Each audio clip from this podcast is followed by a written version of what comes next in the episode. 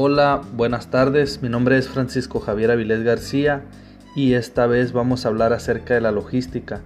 Nos dice que la logística son todas las operaciones que hacen posible que un producto llegue al consumidor desde el lugar donde se obtienen las materias primas, pasando por el lugar desde su producción. Son principalmente las operaciones de transporte, almacenamiento, distribución de los productos en el mercado. Por ello se considera a la logística como operaciones externas a la fabricación primaria de un producto. En este sentido, es uno de los departamentos de las empresas que más suele externalizar o subcontratar. Hay quien define a la logística como el arte de dirigir los materiales y productos desde la adquisición de las materias primas en la fuente hasta el consumo por el usuario final. El objetivo es poner a disposición del consumidor el producto deseado en la cantidad y momentos precisos, en el mejor punto de venta y que todo ello se realice al menor coste posible.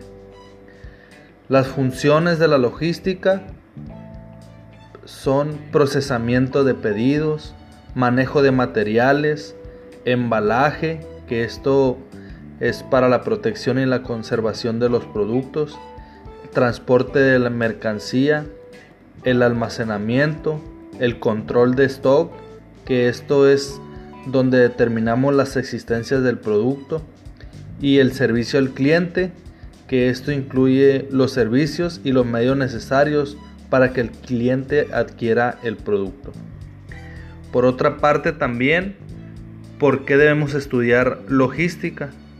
Porque logística dice que lleva a adentrar a un servicio muy valorado en el área comercial ya que funciona como un intermediario entre el cliente y la empresa, buscando la mayor satisfacción para ambas partes.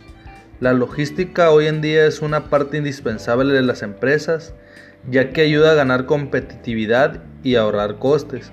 Por ello, una gestión y organización óptima de la logística en una empresa es algo primordial. El director de la logística tiene la responsabilidad de cumplir en tiempo y forma con los objetivos que se le indican y debe contratar las formas más prácticas de lograr su trabajo, elaborando estrategias y coordinando el trabajo de un equipo.